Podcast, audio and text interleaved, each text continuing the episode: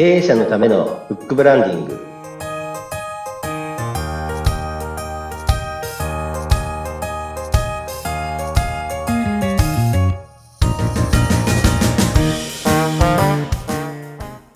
こんにちは出版ファーストコンサルタント高林智ですはい、インタビュアーの勝木陽子です。こんにちは。こんにちははい、高林さん。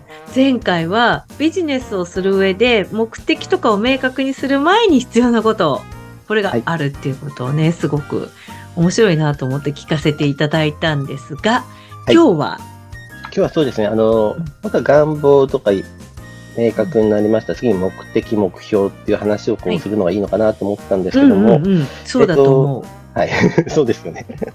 で、その前にあの、まず人間、我々人間ですので、はい。人間の欲求、うん、何がしたいとかっていう欲求っていうのが、あの、いわゆるこう、5つの段階に分類されているっていうのがですね、ありまして、はい。うんうん。これあの、いわゆるですね、はい。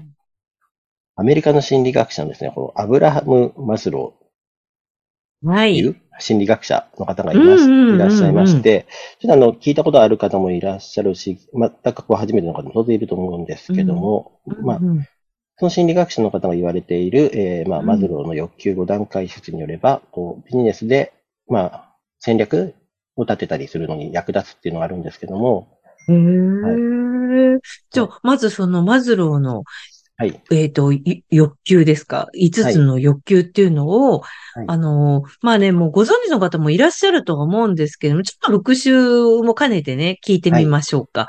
はいはい。そしてあの、マズローの、えー5つの欲求、これはあのビジネスで成功っていうよりも、こう自分の人生として、うん人間として成功するための欲求ですので、こういきなりこううんビジネスに飛ばないで、まず自分自身はい。の欲求として、まず一うんうん番こう、階層、この下から順番にこう、欲求を満たしていかないと人間はこう、幸せになれないっていう理論でして、はい。はい。まず最初にですね、こう、生存の欲求、まず生理的欲求って言われるものですね。3回目は生理的欲求で、これ生存の欲求と言われて、まず健康や体の安全、長生きしたいとか病気したくないとかいう、こう体に対してのこう欲求になります。はい。はい。で、次がですね、あの、まず言うと、安全の欲求と。まあ、家族とか友人、会社とかですね、そういうところでのこう安全があるとかいうところになりますね。で、次、社会的欲求。これあの、別に表現すると力の欲求っていう形になるんですけども、まあ、社会集団に所属して何かを成し遂げる。自分を受け入れてくれるとか、親密な、こう、何者かである。自分が存在になっているっていう社会的存在。で、4番目が、この、承認欲求。はい。まあ、誰かに認められるとかですね、いい仕事をしたらどうだとかいうところですね。これは、あの、まあ、別の表現で自由の欲求とも言ってですね、束縛から離れて自立したいとかいう欲求とか、そういう、自分がそ、自分が独立してても自分が自分でこう承認できるかという。です。はい。最後が、えーマズローで言うと、えー自己実現の欲求と。はい。これあれですね、最後というと別に表現ですと、楽しみの欲求。うん。自分が自分らしく生きていきたい、自分にしかできないことを成し遂げたいっていうですね、なるほど。義務感にとらわれることなくっていう形で、はい、そういう欲求、この5つの欲求っていうのがありまして、これ順番にこう欲求を満たしていくことによって、うん。はい人生がこう、幸せになっていくと。はい。というものがマズローの、はい、欲求になっております。なるほど、なるほど。え、これをですね、これが自分のことで考えるじゃないですか。はい、はい。で、それを、こう、ビジネスとか経営とかっていうのはどういうふうに活かしていくというか、はい。どういうふうに考えたらいいんですか？そうですね。まずあの、セルえー前回のセルフカウンセリングのところで、私は何を求めていますかとはいい。うところで、こう、主語を書いていただくと。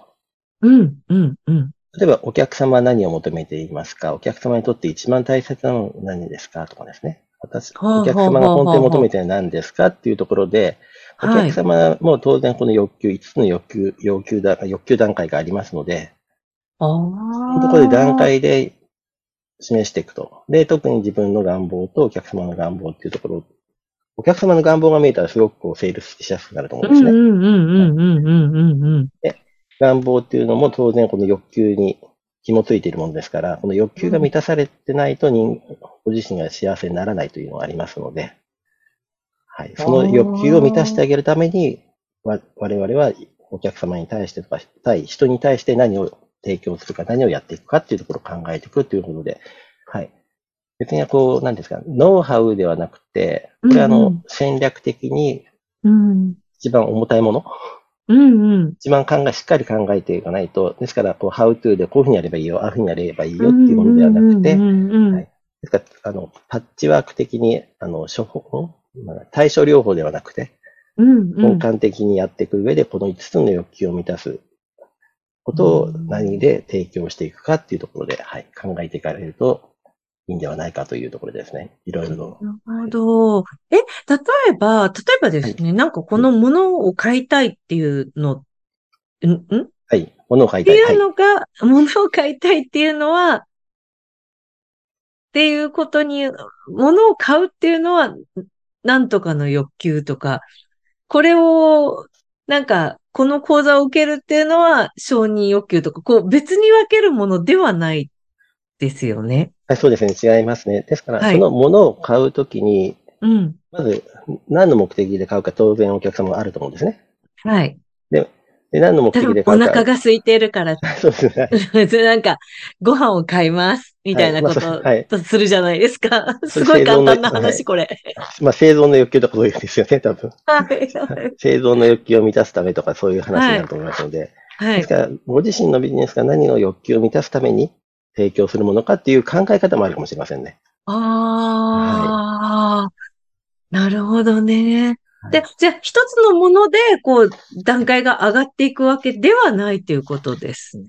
そうですね。あの、ですので、あの、この順番で、この欲、あの、マズロー博士が言ってるのは、この順番で、うん。だから生存の欲求とかうん。から行って、順番に満たされてって、上、上位の世界が満たされてるっていう、その精神状態っていうのは人間にありますのでっていう、単純にその概念を言われてますので、なるほど、なるほはいど、なるほど。そうすると、これは、えっと、相手のお客様の欲求っていうのも考えるし、自分っていうことも考えていった方がいいってことになるのかしら？そうですね、ご自身のところで、えっ、と、何が足りないかとかですね、はい。自分がこう、生存の欲求、例えば睡眠時間が足りないとかですね、うんうんうんうん。生存の欲求満たされないと、当然上の欲求満たされなくなりますので、うんうんそうするとこう、ストレスがかかってたりしますので、うん。ですので、そういう欲求をちゃんと満たした上で、うん。あの、今後ももしかして目的目標として話すときには、あの、この5つの欲求が満たされるような形で目的目標を決めると効果的だという考え方があります。はい。まあちょっとこれあれですね。あのビジネスの目的とか目標とか考える前に考えなきゃいけないことって結構たくさんあるんですね。はい、そうですね。あの、はい、あの、願望の前にもやはりこれを考えなければいけないかもしれませんけども、はい、あの、どっちが先かというよりも、こういうものがあるというですね、願望を明確にするというのもありますし、人間としての欲求は、いわゆる心理学的には、こう、5つの欲求、5つの5段階施設というのがありますので、そういうことをしっかり知った上で、ご自身の精神状態を安定させて、ビジネスにつなげていくっていうのは非常に大切だと思います。そういうのってどういう、やっぱ本とかにもこう出てきたりとかするもんなんですか？こそうですね。どなんかの本を読んだりとか、そういうところで勉強す、した方がいいんですか？例えば、そう。高林さんってどういうところですこういう勉強をされてるんですか？はい、あの、私もちょっと、あの、ある講座を受けているときありますし、そしてあとは、私出版をやってる関係で、やはりこういう勉強されてる方から、よく聞くことがあるんですね。ああ、なるほど。こういうことをやこういう勉強をしたことによって、こういう考え方ができましたよっていうのを聞くことが直接ありますので、そういった興味を持って、その、うん。どういうのを習ってるんですかとか聞いたりとかですね。へえ、え、今ちょっと面白そうだなと思ってる、こう、経営の勉強とかってある、あります？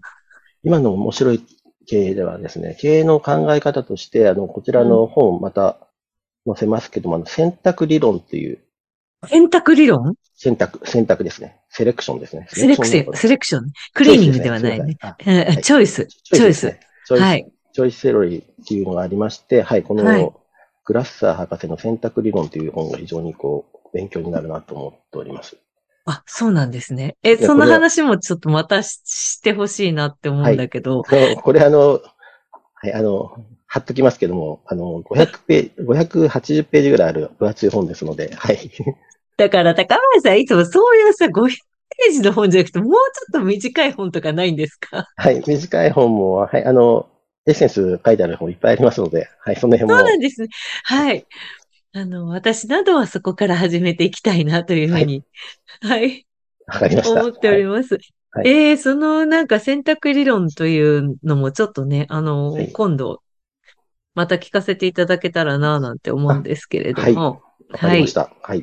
ぜひお願いしたいと思います。はい。さあ、5つの欲求、えー皆さんわかりましたでしょうか、えーぜひね、あのーいろいろ調べていただいて、ビジネスにお役立ていただければなと、それから自分のね、あの、、はいろいろ考えていく上でのことにも役立つということなので、ぜひ考えていただければなと思います。はい。じゃあ今日はこれぐらいですかね。あはい、ありがとうございます。はい、皆さん今日も面白かったですね。